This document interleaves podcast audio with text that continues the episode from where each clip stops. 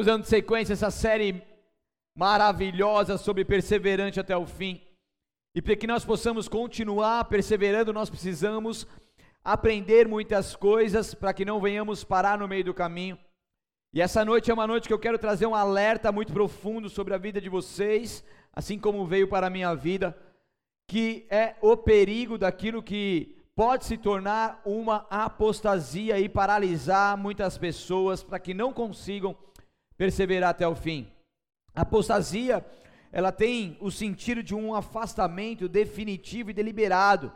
Tem muita gente que, que diz, até a pessoa está tá na apostasia tal, mas apostasia, na verdade, tem um significado muito mais profundo do que uma simples frieza.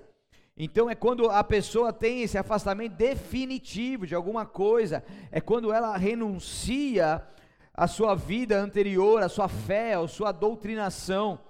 É um cristão que renuncia à sua vida cristã e não quer mais viver como um cristão. Ele se ele entra nesse estado de apostasia, afastamento definitivo. Então, não se refere a um mero desvio ou a um mero esfriamento emocional, mas refere-se a um nível tão profundo de frieza que essa pessoa chega a abrir mão da sua fé em Jesus Cristo.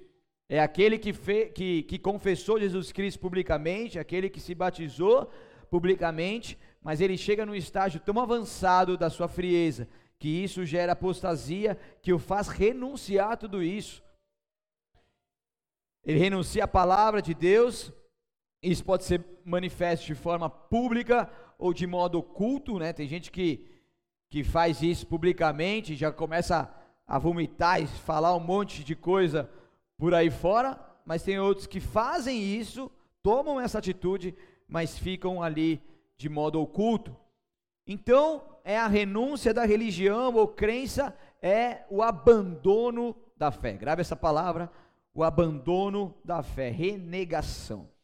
Então, quantas pessoas que andavam convictos na sua vida com Jesus, que queriam viver cada vez mais cheios do Espírito Santo, que queriam ter cada vez mais comunhão com Jesus, mais relacionamento íntimo, que não faltava nos cultos, que não faltava nos eventos, nas vigílias, que subia ao monte, que gostava de estudar a palavra de Deus, que gostava de estar entre os irmãos, que tinha muitos sonhos, que projetava muita coisa, que vivia muita coisa boa da parte de Deus, que era ativo em ministério, que fazia as coisas acontecer segundo a vontade de Deus, que tinham compromisso, mas hoje estão distantes Hoje essas pessoas simplesmente não querem ter compromisso e fazendo um entre parênteses aqui, a vida com Deus é uma vida de aliança e aliança é compromisso. Então quando uma pessoa não tem compromisso com Deus, ela provavelmente não está mais aliançada com ele. Então por isso você precisa ter compromisso com o seu Deus, compromisso com as coisas que se aproximam de Deus, inclusive com os cultos que são formas de te fazer ter comunhão com seus irmãos, se aproximar de Deus. E simplesmente essas pessoas então desistiram de viver uma vida com Deus como antes. Cara, o cara estava queimando aqui, o cara estava pegando fogo, o cara estava incendiado incendiando, o cara estava evangelizando, o cara estava falando das coisas de Deus, estava tendo revelação, estava tendo sonhos, o cara estava voando, de repente, puf, acabou. E foi-se então a glória de Deus na vida dessa pessoa, e ele simplesmente parece que virou uma chave e é uma outra pessoa totalmente diferente. Quantas pessoas você já não conheceu que estão dessa maneira, sim ou não? Infelizmente é uma realidade, mas até que ponto essas pessoas, o que, que aconteceu até o ponto dessas pessoas se tornarem assim?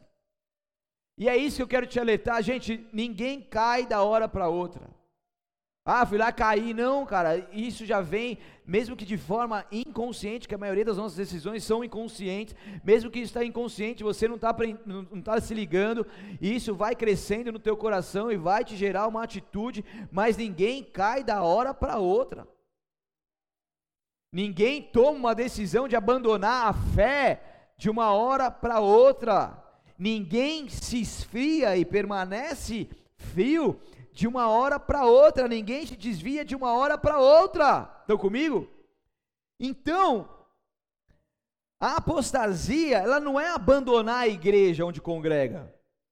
Apostasia não é, apostasia é o abandono da verdade, da palavra de Deus, é o abandono da fé.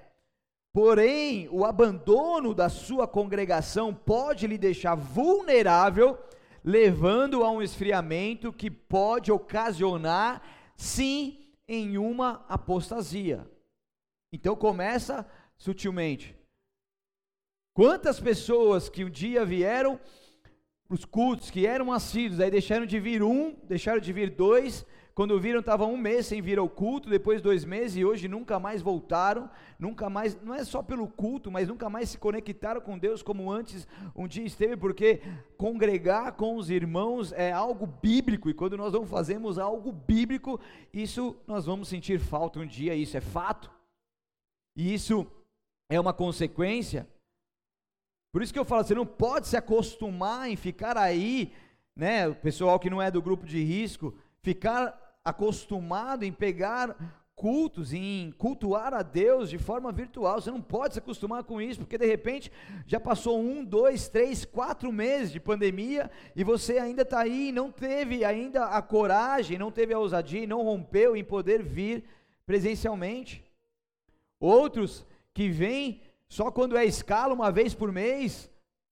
Cara, a gente tem que continuar congregando. As coisas mudaram muitas coisas, mas a nossa fé com o Senhor não pode mudar. E muitas vezes essas pequenas atitudes podem ocasionar num esfriamento e, na pior das hipóteses, uma apostasia lá na frente.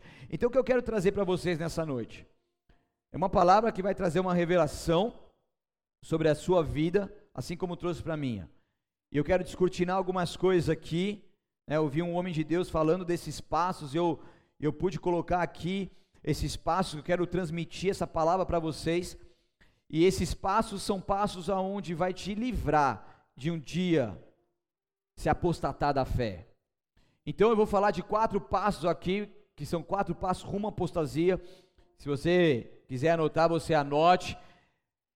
Se você estiver em casa e quiser anotar, anote pelo menos o, o, o básico, mas que você possa deixar isso cravado no seu coração, para que você nunca venha a ser uma pessoa que passe por algum desses estágios, porque apostasia você precisa passar pelos estágios, mas a partir do momento que você está já em um desses estágios, se você já vive um desses passos, algo ruim já está acontecendo sobre a sua vida e isso pode piorar se você não se despertar mas eu creio que Deus está despertando pessoas nessa noite. Eu creio que Deus vai falar com você. Eu creio que Deus vai trazer uma revelação tão profunda que você vai ser constrangido pelo amor de Deus e vai trazer e vai haver dos céus um avivamento que vem sobre a sua vida, trazendo vida novamente aonde aquilo que estava morto, aquilo que estava frio.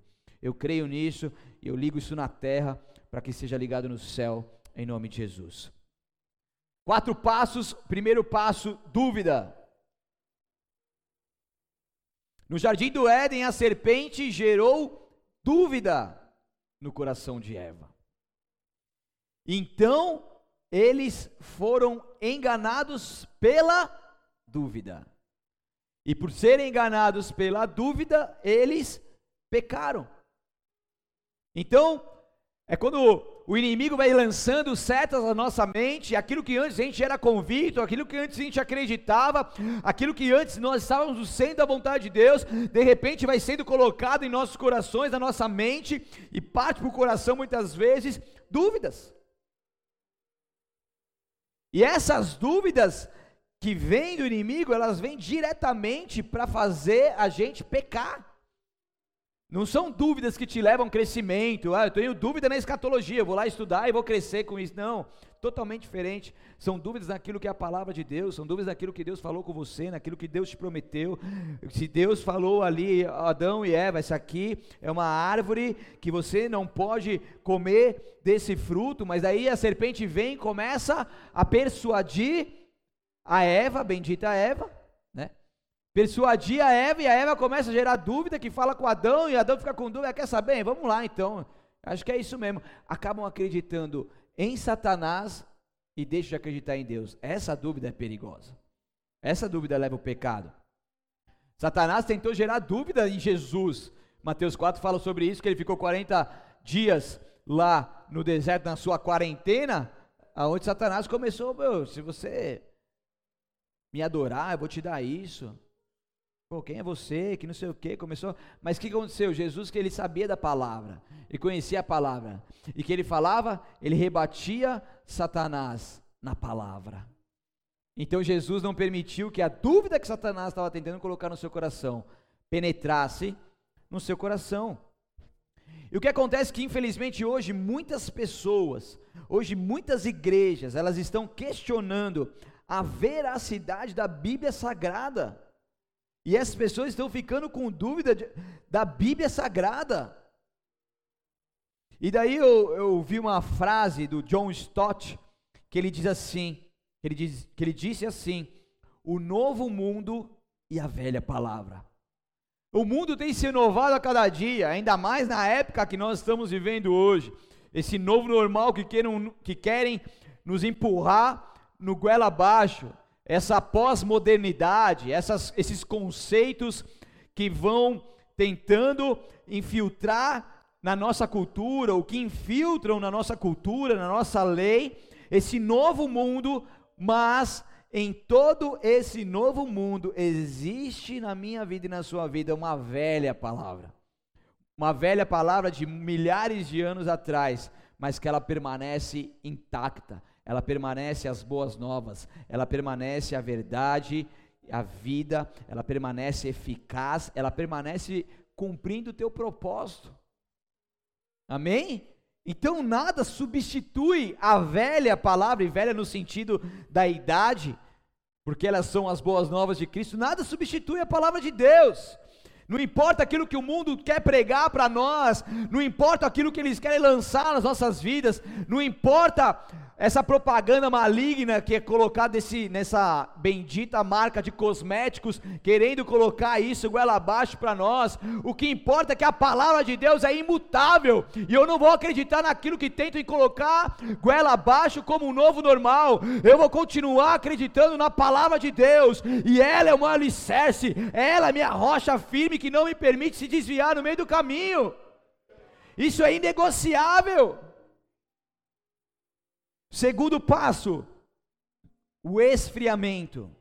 Como eu disse, esfriamento não é apostasia, mas é um passo para ela.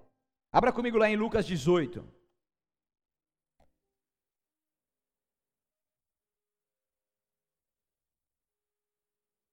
Lucas 18. Versículos 7 e 8. Agora vamos para a linha escatológica. Certo? Certo, Oswaldinho? Tá solteiro ainda, Oswaldo?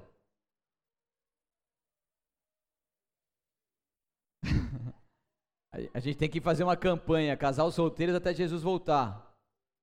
Né? Vem aqui, faz sua propaganda aqui, ó, para todo mundo. Tem centenas de pessoas te ouvindo agora. Fala seu nome, sua idade, o que você gosta de comer, o que você gosta de fazer. Qual que é a sua profissão? Por que, que você ficou vermelho? Vem, é sua oportunidade, cara. Imagine que a sua bênção esteja do outro lado da câmera, da, do celular ali, te vendo. Como que, qual que é o seu nome no Facebook? É Oswaldo quê? Oswaldo Barros. Ah, Barros, né? Bastos. Oswaldo. Hã? Bastos, né? É o que eu disse? Bastos. Ah, sei lá, mano. Ele vai estar na escatologia amanhã, na aula de escatologia amanhã. Misericórdia.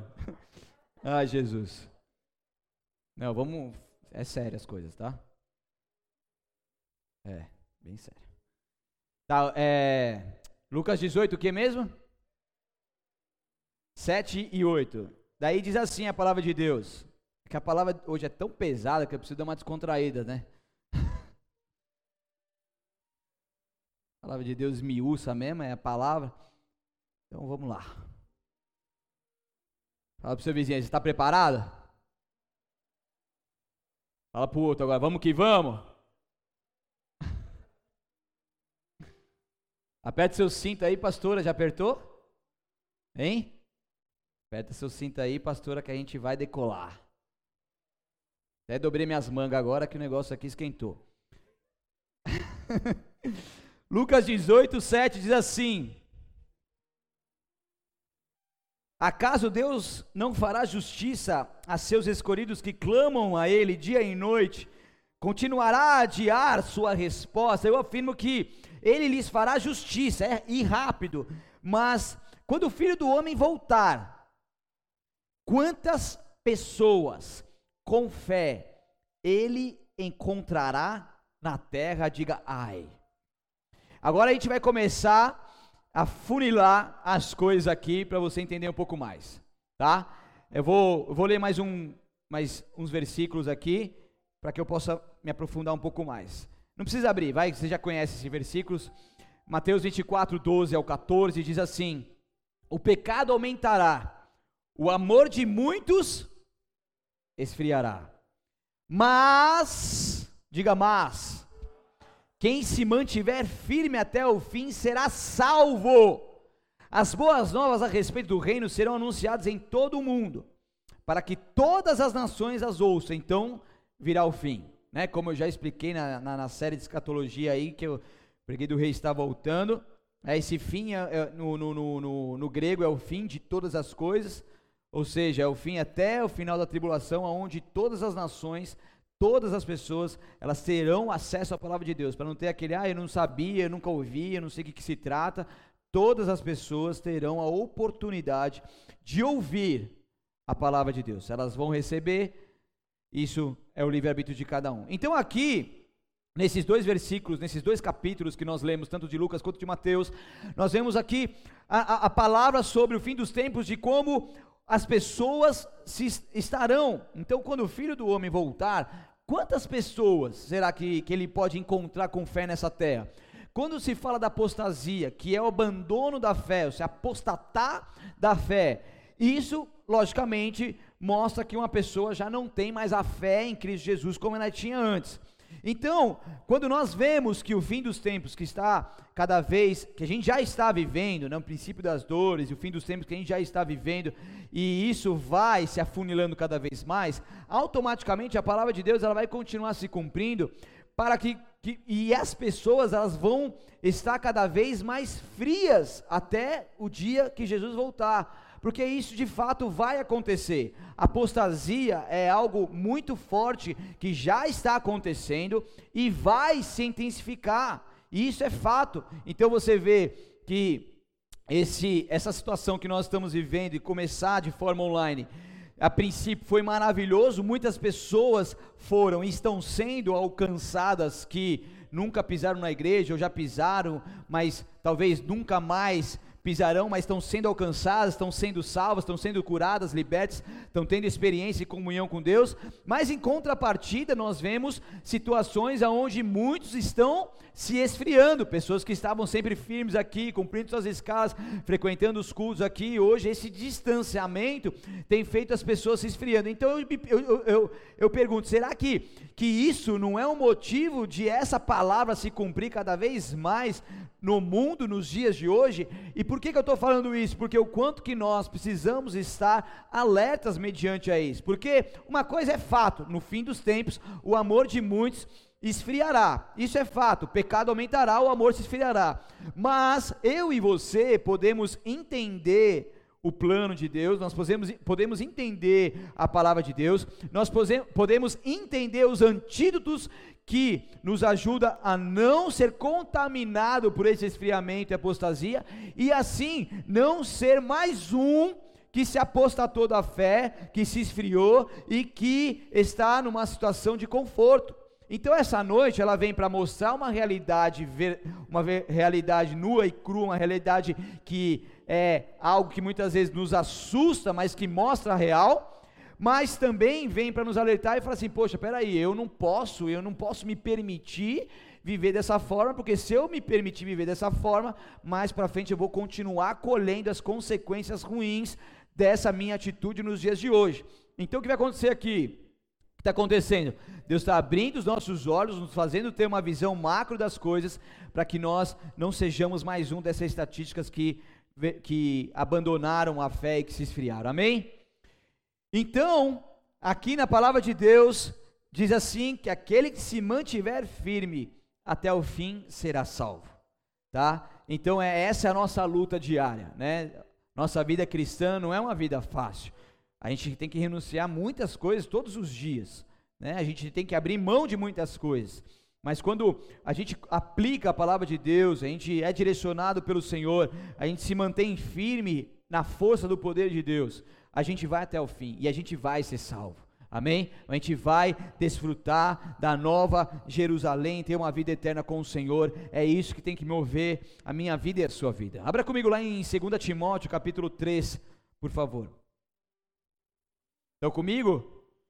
Glória a Deus.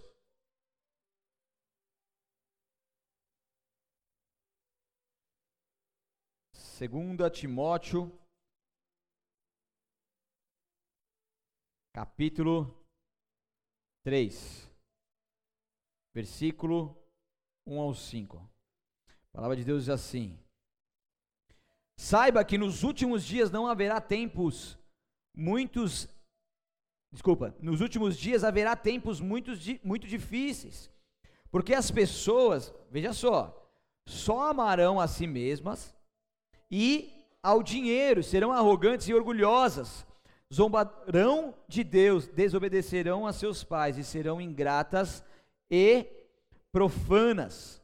Não terão afeição, nem perdoarão, caluniarão outros e não terão autocontrole, serão cruéis e odiarão o que é bom, trairão os amigos, serão imprudentes e cheias de si e amarão os prazeres em vez de amar a Deus. Serão religiosas apenas na aparência, mas rejeitarão o poder capaz de lhes dar a verdade, a verdadeira devoção.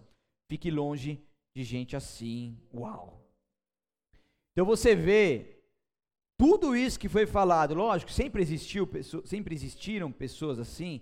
Sim, né? Você vê na Bíblia Sagrada as profecias sempre direcionadas com pessoas assim, mas a gente vê o aumento do número de pessoas dessa forma. E você vê que na minha, na minha época, quando eu falo minha época, mas vamos falar da época do, do Regis, que é 50 anos mais velho do que eu. Na época do Regis, né? Cara, se, se ele desrespeitasse, se ele falasse grosso ou mais alto com o pai dele, com a mãe dele, mano, ele, ele fixe, a cinta estalava, cara. Ele não, não tinha, não, não, não tinha a desonra de gritar com o pai, de falar alto com o pai, Assim como eu também não tinha na minha época, mas épocas de pessoas aí de outras gerações também, isso era algo inquestionável, não existia. Daí aqui você fala aqui que, que pessoas serão cruéis, odiarão o que é bom, bom, trairão, seus amigos serão imprudentes, né? E aqui fala desobedecerão a seus pais e serão ingratas e profanas. E hoje nós temos visto que, cara, até criancinha tá falando um monte pro pai, pré-adolescente que acha que é alguém na vida, né? Tadinho, nasceu ontem quer, e acha que manja mais da vida do que a gente, né? Quer dar lição de moral, quer falar, quer falar alto. Tem muitos, muitos casos, filhos batendo, até matando os próprios pais, e a gente não via isso, mas a gente tem visto isso se intensificando nos últimos anos. Então, Aqui está falando, nos últimos dias haverá tempos muito difíceis. Isso é fato. Isso que nós estamos vivendo é um tempo difícil, sim ou não? Então haverá tempos difíceis, é a palavra de Deus. E as pessoas amarão a si próprias, é um egocentrismo desenfreado. As pessoas amarão ao dinheiro, mamon ali sendo adorado, né? Que mamon transliterado riqueza sendo adorado, onde o dinheiro é um próprio Deus para muitas pessoas, onde o dinheiro mata muitas pessoas, suborna muitas pessoas e fala mais alto do que muita coisa na face da terra, muitas atitudes, muitos negócios, muitas coisas erradas. O dinheiro está sempre falando mais alto e a gente vê vivendo uma, uma, uma, uma era da sétima igreja, Apocalipse, sétima e última, né? Por sinal, nós estamos também na geração Z. Z, depois de Z vem o quê? Nada mais, né? Vem Jesus. então, tudo está acontecendo, cara, para a gente acordar e ver que a Laodiceia também é uma igreja super próspera, mais arrogante, mais longe, deixando Jesus à porta ali batendo e não tendo comunhão mais com Ele. E o que nós temos visto acontecendo cada vez mais: pessoas arrogantes, orgulhosas, pessoas zombando de Deus. Antes a gente não via tantas coisas, mas hoje a gente vê algo cada vez mais, pessoas blasfemando. Você vê aquela, a, aquele filme da Netflix, daquele abençoado, meu Deus do céu, cara, que eu nem preciso falar aqui, né? Falando de Jesus lá, que Jesus, que Jesus é esse, né? Eles estavam tentando falar de Jesus, mas sabe, eu ouvi uma, uma e, e, a blasfêmia é gigantesca, colocando Jesus como homossexual, né? Vocês souberam disso, né? E houve toda uma campanha para tentar tirar do ar, mas eles continuaram ali. Mas um negócio terrível. Você via isso? Eu nunca tinha visto uma coisa dessa. Então você vê pessoas zombando de Deus. E daí eu vi uma frase que diz assim, que não diz assim, mas diz mais ou menos assim, quer dizer assim, tá? Que que que eu não lembro. Calma aí. Sabe por que, que Jesus incomoda tantas pessoas? Porque ele continua vivo. Se ele tivesse morto, ninguém estava batendo nele. Faz sentido ou não faz? Você pode aplaudir o Senhor por isso? Ele está vivo. Os caras estão doidos para deixar que Jesus pare de falar, pare de viver, pare de fazer as coisas, mas não dá. Estão querendo falar mal de Jesus por quê? Porque ele está vivo. Aleluia. Então, isso que está acontecendo, gente, pessoas se amando, amarão os prazeres.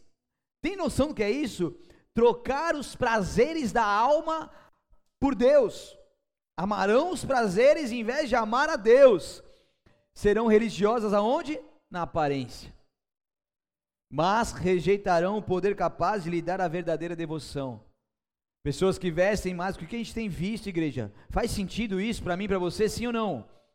Então, a gente tem visto isso nos dias de hoje, pessoas religiosas, pessoas bem aparentemente, mas vivem numa máscara, mas não vivem a essência da adoração, não são verdadeiras. Pregam coisas, mas não vivem aquilo que pregam. Falam muitas coisas em público boas, mas não existe fruto doméstico. Então as pessoas começam a se esfriar quando decidem, pega essa, fazer a sua vontade própria. Quando a pessoa decide fazer a vontade própria, ela começa a declinar na sua vida espiritual. É quando eu me acho autossuficiente, é quando eu me acho bom o suficiente para tomar as minhas próprias decisões. Afinal, eu estudei, eu calculei, eu pensei, conversei com pessoas, fiz cursos, né? Conversei com pessoas que já estão no ramo, então a minha decisão é uma decisão sustentada realmente naquilo que eu construí. Então a minha decisão é boa. Isso não vale nada se não for colocado antes no altar de Deus para que tenha aprovação dele. E quando a pessoa se acha autossuficiente e vive dessa maneira, ela está caminhando por um precipício de uma vida espiritual. Já falei aqui, falo várias vezes, eu vou no mercado, eu oro, Deus vai à frente. Eu, eu, eu começo meu dia, Deus vai à frente desse dia, Deus abençoe esse alimento. Por quê? Porque eu sou dependente dele. Eu posso ir no mercado sem orar? Lógico que eu posso. Posso fazer uma compra sem orar? Lógico que eu posso. Mas eu aprendi a ser dependente de Deus em todos os detalhes da minha vida, que eu prefiro orar por tudo, porque Ele é meu Pai, Ele me ajuda, e numa dessas Ele, ele vai ele, eu vivo essa comunhão com Ele, do que simplesmente falar, não, eu posso decidir essas coisas. As pequenas decisões, elas devem ser colocadas no altar de Deus. Você tem uma dependência total de Deus nesse ponto. Você entende que Ele está acima da sua vida, porque senão você começa a ficar arrogante, você começa a ficar orgulhoso, e isso vai preceder a queda. Amém? Então pessoas, elas não buscam mais a Deus para tomar as suas decisões. Sabe o que elas fazem? Quer saber sim ou não? Só metade da igreja quer saber, então eu falo depois. Quer saber ou não? Glória, a igreja está cheia hoje, que delícia, né, meu? Veja a hora de encher ainda mais essa igreja aqui, ver essa galera congregando aqui. As pessoas, elas tomam as suas decisões e pede para que Deus abençoe a sua decisão. Já viu isso? Pessoa não. Vamos, vamos lá, vai. Um relacionamento. Acontece muito.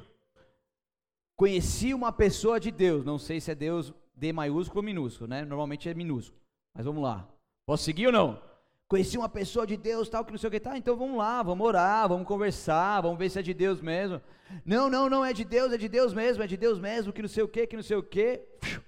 Some, busca a sua vontade. Depois, vai lá, inicia um namoro. Pastor, sabe quem é essa pessoa aqui? Minha namorada. Eu falei, é mesmo? Que legal. É, então eu queria que você orasse por nós para abençoar. Eu falei, Deu, é? Senta aí, senta aí. Chega aí. Aquela paciência, né? Daí eu falo assim: é, se eu fosse, se eu fosse o seu chefe ali no trabalho, se você não trabalhasse o mês inteiro, não me desse satisfação de nada e viesse no quinto dia útil para receber o seu salário, você é digna ou digno de salário?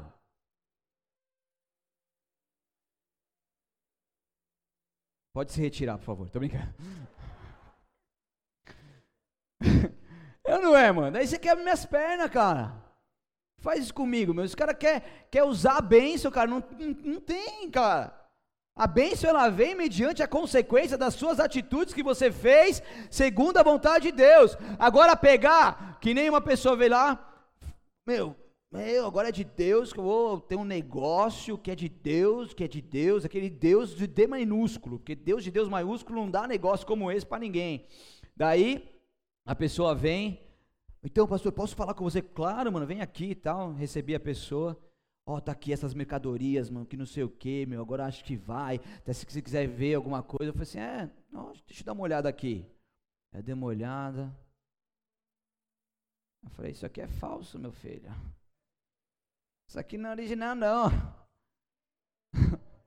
Falei, tal, que não sei o que, onde você comprou? Não, comprei com um cara que falou que é original e bateu na tecla que é original, que é original, que é original. Eu falei assim, você acreditou? falei, é, pastor, é palavra dele e tal, que não sei, aham. Uhum. Tá, quanto você pagou? Tá, ah, se fosse original, você pagaria no mínimo tanto. É, e outro, você teria que comprar um não sei quanto, você não teria não sei o que, não sei o que. Daí chamei um outro que, que, que trabalha com isso, vem cá, fala aqui e tal. Não, não é, não é, não é, não é. Falei assim, mano, daí você quer que faz um negócio, não pede a direção de Deus, não se aconselha, faz pelas cabeças, traz a mercadoria falsificada para Deus abençoar. Daí não dá, velho, daí não dá. Vocês conseguem entender? Então, quando uma pessoa está nesse passo de esfriamento, ela começa a tomar as suas atitudes e quer que Deus abençoe as suas atitudes. É grave isso, não é? Sim ou não? Agora você pega em contrapartida pessoas que vivem o princípio espiritual e pedem auxílio, pedem ajuda, se submetem em relacionamentos, por exemplo, ao período de oração, se submetem a uma direção de Deus, uma direção pastoral, uma direção da liderança, alinhada com, com o coração do Pai. E essas pessoas fazem tudo certinho, buscam em Deus e tal. Cara, não escondem nada.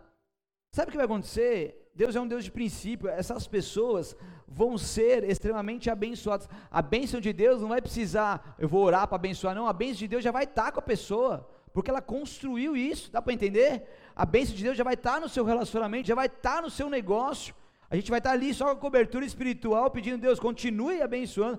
Mas isso é totalmente diferente. Faz sentido ou não faz? Ló, vi uma terra bonita aqui mesmo. Vou, vou me mudar para cá. Deus, é o seguinte, estou aqui nessa área aqui, abençoa nós, tá? Depois que ele se decidiu, pediu para Deus abençoar, beleza. O que aconteceu? Sua terra, Sodoma e Gomorra, hoje um, um lugar deserto que foi totalmente destruído por Deus. Ainda bem que ele e sua família ainda foi salvo pela misericórdia de Deus. E daí o que aconteceu? Perdeu praticamente tudo, teve que sair às pressas. Nesse de sair às pressas, a esposa olha para trás e não podia, vira uma estátua de sal e morre na hora. Daí as duas filhas que ficaram sem marido, vai lá em bebê do pai, para ter filhos com o pai, e por aí diante. Imagina a consequência de atos como esse.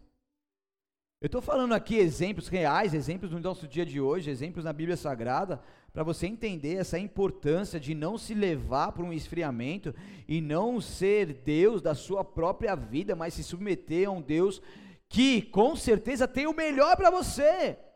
Amém? Filho pródigo, não, daqui a riqueza, matou o pai, né? Porque a herança só é dada, só é recebida após a morte do pai, mas ele antecipou essa herança como se ele tivesse matado o pai, ou seja, esse pai não existe mais para mim, porque ele queria viver a sua vontade própria. O que acontece com ele? Volta, né? Com nada, depois de estar ali, cai em si, junto com os porcos, mas volta e por aí vai. Então, o que, eu quero, quero dizer com isso? Presta atenção. Segundo passo, esfriamento é um estágio, é um estágio perigoso porque muitos não percebem que estão iniciando uma rebelião contra Deus. Isso mesmo. Como assim, pastor? Rebelião? Sim, porque eu me esfrio, eu faço as minhas, eu tomo as minhas atitudes, faço do meu jeito, deixo Deus de canto, deixando Deus de canto, eu já estou me rebelando à tua boa, agradável e perfeita vontade de Deus. Então só o busco quando eu tenho interesses mas eu já me rebelei contra ele. Faz sentido ou não faz? Vocês têm noção do que é isso? Amém? Estão comigo? Então, as pessoas. Esse esfriamento é a parte que eu estou dando mais ênfase aqui, as, os demais vão ser mais rápido, que acho que é onde muitos acabam ficando, né? Então as pessoas começam dizendo que não está muito bem, ou se apoiam em algo que viveram e eles vão seguindo nesse caminho perigoso, ah, não estou muito bem, ah, que não sei o quê, e começa a ter a dúvida, começa a ter os questionamentos, daí é alguma situação que viveu ali difícil, seja na casa, seja na igreja, seja com um irmão, alguma coisa do tipo, com a liderança tal, e aquilo vai gerando no teu coração uma dúvida e automaticamente vai gerando um esfriamento, mas as pessoas acabam se apoiando naquilo e não se apoiam em Deus e no seu propósito para a sua vida. Não se apoia naquilo que Jesus fez para, por ele, que morreu na cruz do Calvário pela vida dele, mas se apoiam naquelas situações que estão vivendo. E acontece, começam a seguir outros caminhos por conta da dúvida e do esfriamento. Acreditam que o lugar que não está é bom, a igreja que não está é boa, a família que não está, que, desculpa, a igreja que está não é boa, a família que, que está também não é boa, e as pessoas vão acreditando que as mudanças externas resolverão os problemas internos. Então é mais fácil eu culpar alguém, eu culpar uma liderança, eu culpar um irmão, eu culpar ao meu cônjuge que não me dá mais atenção, que não faz aqui, para eu ter essa desculpa e me apoiar nisso, para sair desses ambientes e começar uma nova vida achando que essas mudanças produzirão um novo tempo bom para a minha vida. Mas, com certeza, as mudanças externas não resolverão os problemas internos. Esses tipos de mudanças externas, de maneira alguma, vai resolver o interno. Pessoal, ah, que não sei o que, não, não gostei, não estou legal, cara, vou sair da igreja, mas não sai na benção. O que acontece? Vai para outra, vai para outra. O ciclo espiritual não fechou, o natural fechou, mas o espiritual não fechou. E o que vai acontecer? Essa pessoa, muitas vezes, ela não vai desenvolver espiritualmente, muitas vezes ela vai reviver aquilo que ela viveu aqui para que ela realmente rompa e seja curada. E uma série de outras coisas. Então, assim, qual que é a nossa vontade? Qual que é a vontade de Deus? Eu vou tomar uma atitude, vou sair da igreja, vou sair de algum lugar, de um convívio, porque porque o meu chefe falou mais alto comigo, porque o pastor não me deu parabéns, porque o líder não veio orar na minha casa e falou que ia orar, ou eu vou tomar essa atitude porque eu estou magoado, mas não por conta disso, por conta que Deus está me falando que verdadeiramente o ciclo fechou. Eu jejuei, eu orei, eu busquei, Deus me confirmou, e eu saio na bênção, eu saio na paz e começo um novo ciclo e vou prosperar. Essa é a diferença absurda. Ah, mas você não sabe, é difícil, sim, é. Eu já passei por isso. Eu passo por isso. E aí? A gente tem que cada vez mais nessas atitudes mostrar o quanto que nós morremos para nós mesmos, para realmente fazer a vontade do Pai. Mas Deus nos dá a capacidade necessária, Deus nos dá a força necessária.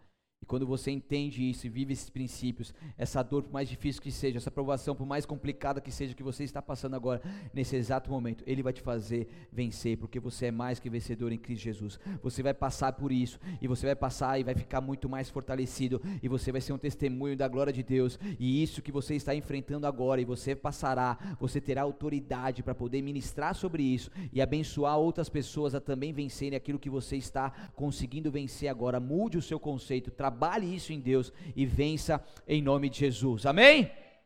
Glória a Deus! Você entende isso ou não? Vamos que vamos para o terceiro agora? Faltam só mais 444 passos, tá? Tô brincando.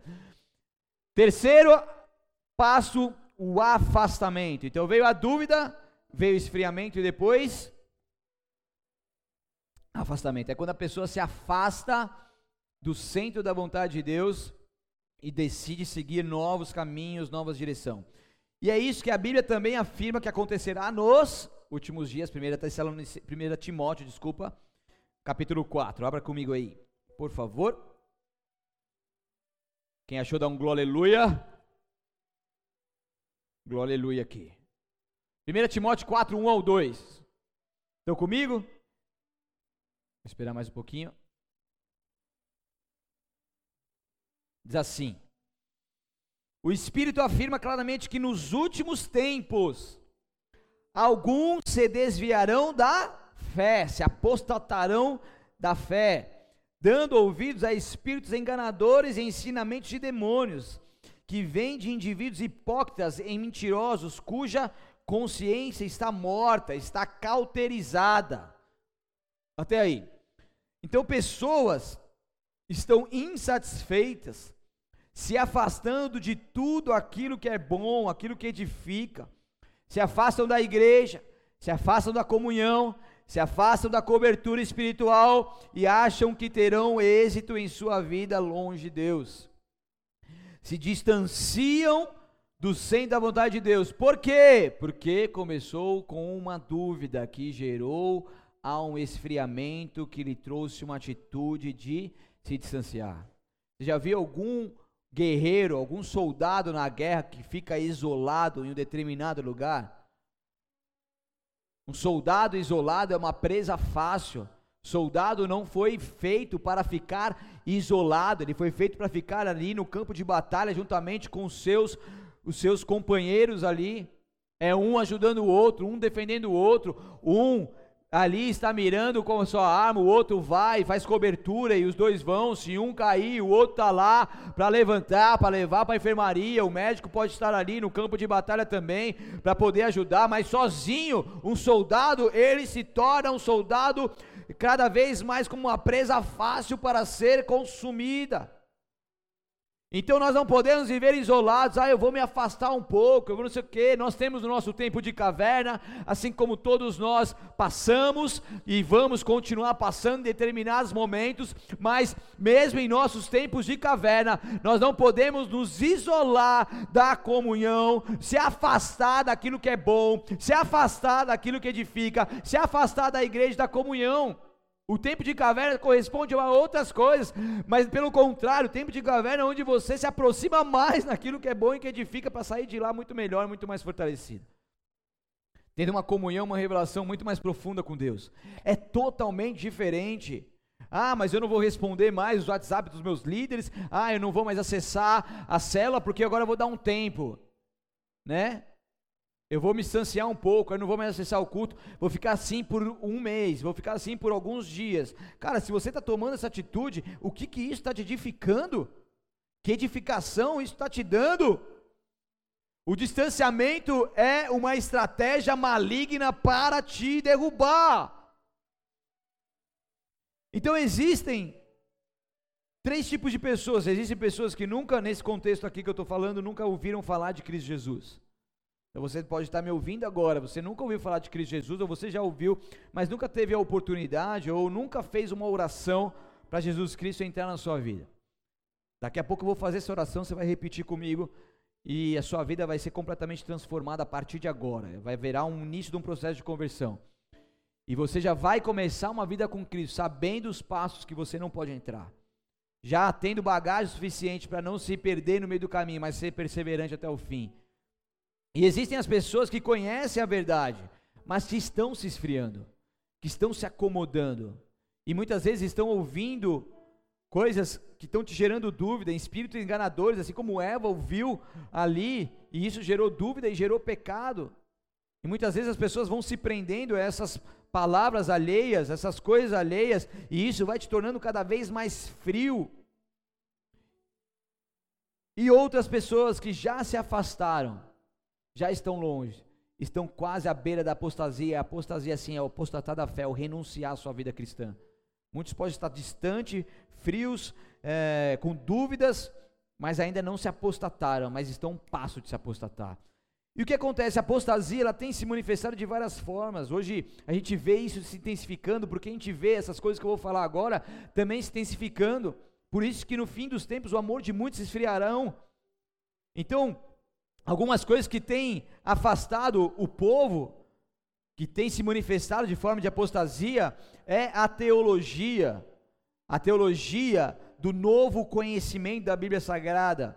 Uma teologia não que que é o estudo das coisas de Deus que edifica, mas falsas teologias surgindo para tentar trazer uma nova verdade sobre a Bíblia Sagrada. Infelizmente, isso tem acontecido muito. A filosofia, que é o entendimento humano a respeito da vida, do universo, de Deus, das coisas do mundo, ela vem pregando uma pós-modernidade e como é algo as pessoas podem fazer o que quiserem, o importante é que sejam felizes. Essa pós-modernidade, onde pode todas as coisas, pode homem com homem, mulher com mulher, pode, pode trio, pode poligamia, pode várias coisas, pode pedofilia. Pós-modernidade fala muito sobre isso, infelizmente.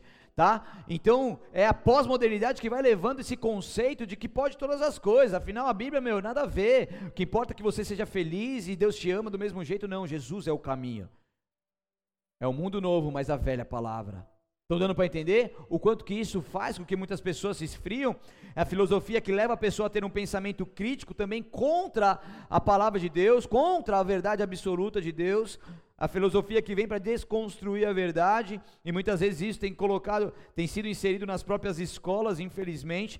Tem a cultura também cada vez mais predominante em cinemas, né, em filmes, em novelas, em shows, em arte, em séries, muito da cultura tem sido algo direto contra o próprio Deus, como eu dei o exemplo aqui desse filme que foi lançado brasileiro que foi lançado no Netflix, mas tem muitos outros, muitos youtubers, muitas séries, muitas, muitos filmes, muitos shows. Uma vez eu estava no cinema, lá em, no cinema não, num teatro lá em São Paulo, né, um teatro horrível, que o cara pegou, arrancou uma folha da Bíblia Sagrada para enrolar um baseado para fumar, você entendeu? Isso eu estou falando de 10 anos atrás, tá? Então, infelizmente, a cultura tem sido um pilar que está levando uma blasfêmia contra o próprio Deus, mas nós sabemos que tudo isso vai cair por terra, porque em breve virá um dia do juízo de Deus, queira essas pessoas acreditar ou não, isso acontecerá, e nós sabemos disso, mas nós precisamos estar alerta o quanto que isso tem influenciado, quanto que propagandas têm influenciado né, o quanto que essa estratégia neurolinguística das propagandas, daquilo que eles colocam na nossa mente, tentam colocar e muitas vezes colocam na nossa mente, tem nos levado a esse distanciamento. E quarto e último, vou correr aqui, ressentimento. O exército das trevas tem trabalhado arduamente para que esse sentimento tome a vida das pessoas, as levando à apostasia. É uma situação onde a pessoa tenha vivido alguma mágoa, né, com a atitude de algum irmão, alguma situação que eu já dei uma explanada aqui com a liderança, ou essa pessoa se sente rejeitada, ou ela acha que ela não foi compreendida em determinado momento, ou ela não foi convidada por algumas determinadas coisas, e ela se sente rejeitada, ela se sente mal, ela não foi compreendida, e de alguma forma a sua expectativa nas pessoas foi frustrada. E muitos tomam atitudes precipitadas devido a essas mágoas, achando que isso não acarretará em consequências para a sua vida. A pessoa que dá valor àquele ressentimento e vive rancorosa, magoada, que não consegue liberar perdão, ela fica travada e isso vai gerar, se não tratado, isso vai gerar uma apostasia. Então, muitos nessa situação começam rejeitando a igreja, depois passam a rejeitar o povo de Deus, depois rejeitam a sua fé, as suas convicções, e depois vão vindo mais profundo nesse abismo, ao ponto de rejeitar a palavra de Deus e o próprio Deus, ao ponto de viverem uma apostasia. Está vendo como funciona o processo? E como que é sério o processo? E como a gente precisa vigiar? Abra comigo lá em Hebreus capítulo 12, versículo 14 ao 15.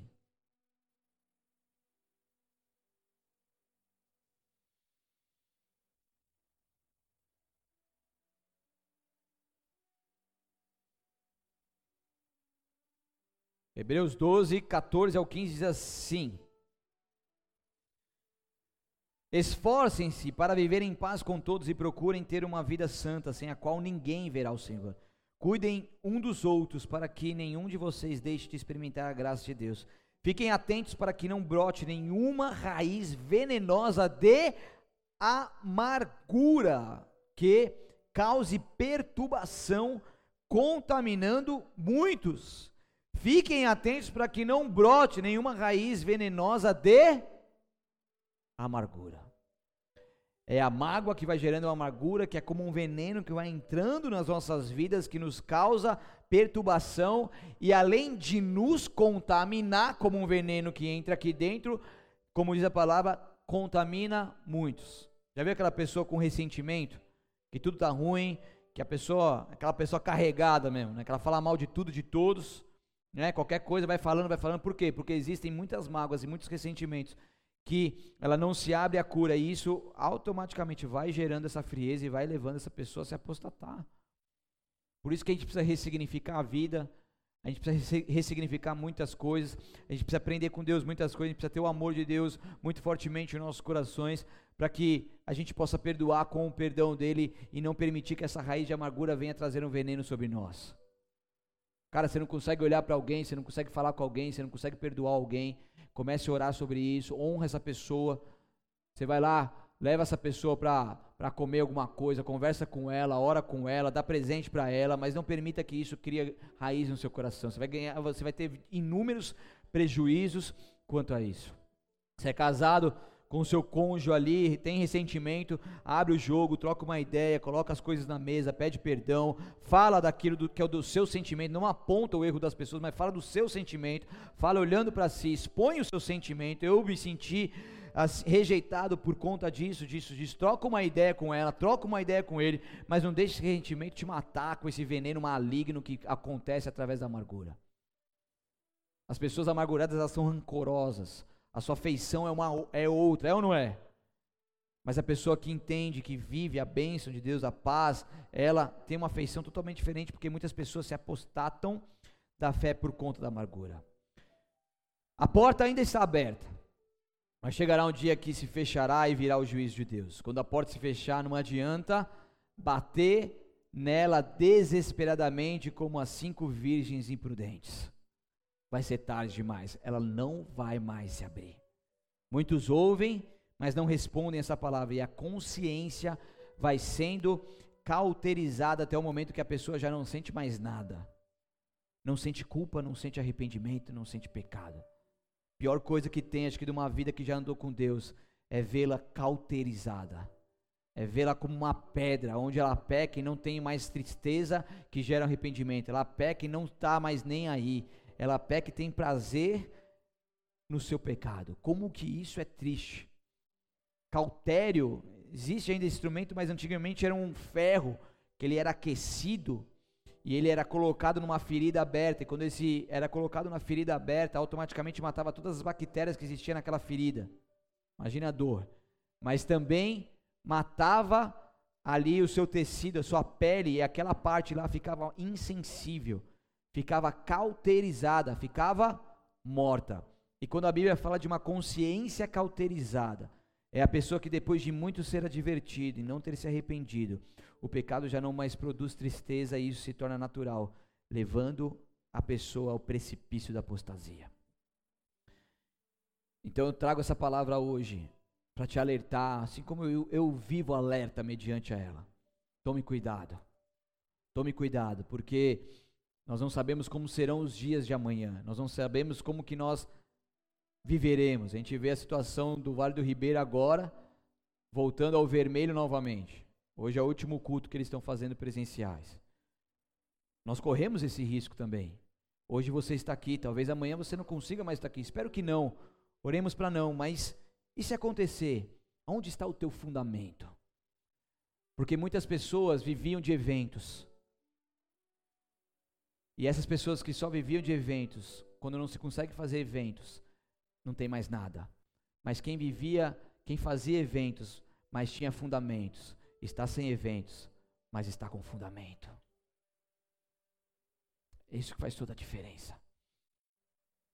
Deus está tirando algumas coisas, Deus está mostrando algumas coisas, Deus está movendo algumas coisas, para que nós possamos nos aproximar mais dEle. E eu tenho a marca da promessa, você tem a marca da promessa, você tem a marca da glória de Deus. E isso ninguém vai poder tirar. Isso ninguém vai poder tirar. Então o culto não é aqui, agora.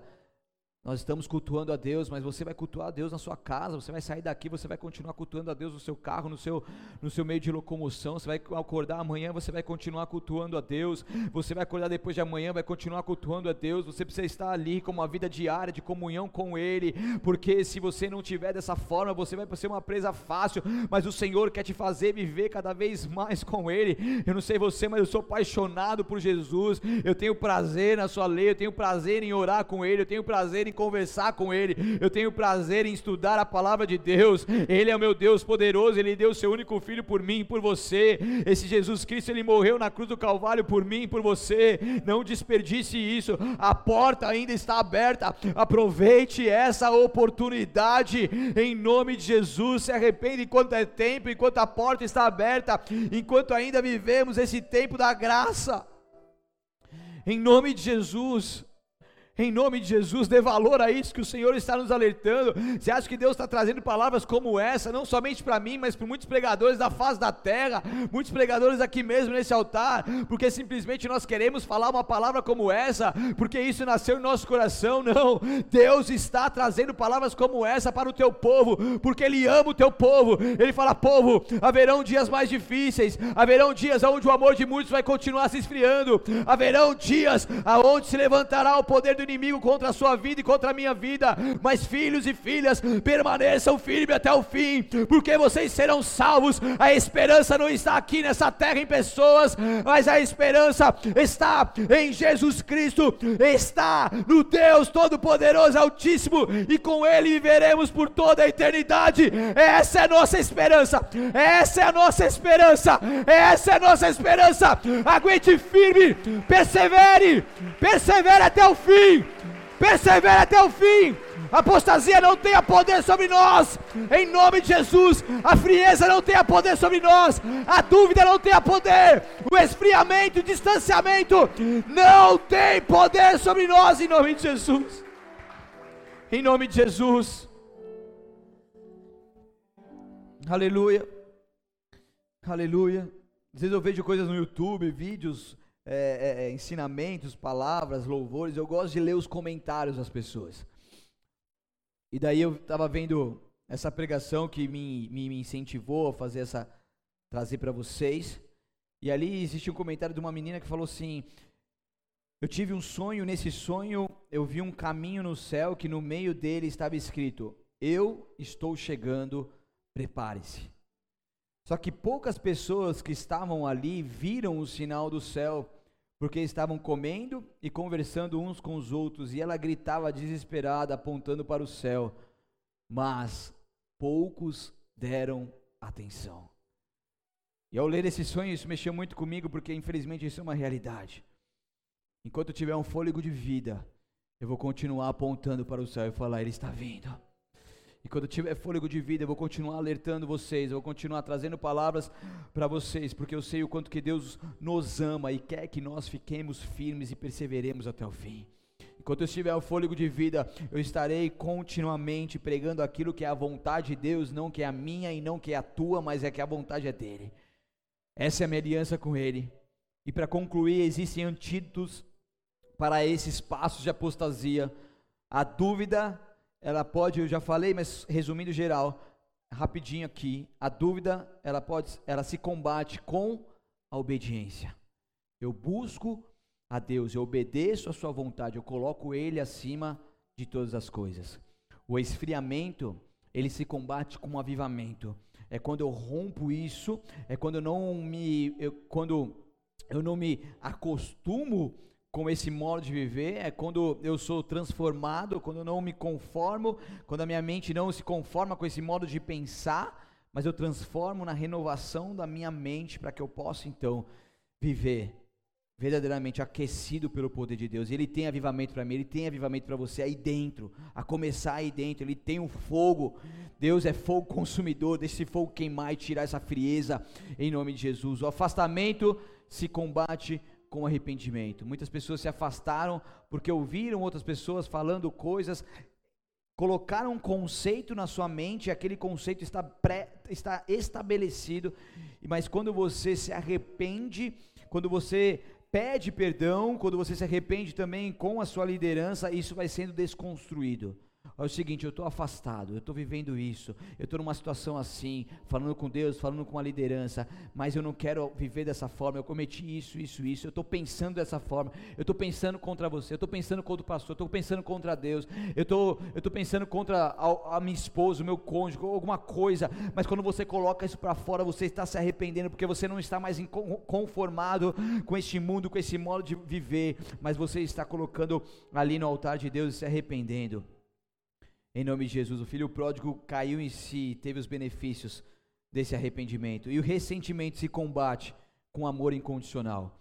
É quando nós recebemos do Senhor esse amor ágape, esse amor que nos leva a viver, a transbordar desse amor incondicionalmente a outras pessoas. As pessoas, naturalmente, o nosso modo de pensar não merecem o nosso amor. Mas por eu não viver naturalmente, mas viver o amor de Deus, eu os amo, mesmo que eles tenham pisado em mim, mesmo que eles tenham me traumatizado, mesmo que eles tenham me traído. Porque o meu compromisso não é com pessoas, mas meu compromisso é com Deus. E quando meu compromisso é com Deus, eu consigo perdoar como Deus perdoa, e eu consigo expor isso para fora, eu consigo viver um fardo leve e suave, que é de Jesus Cristo, sem ressentimento. Por quê? Porque existe um amor que é sobrenatural aqui dentro. O tempo é agora. Feche seus olhos, abaixe sua cabeça em nome de Jesus. O tempo é agora.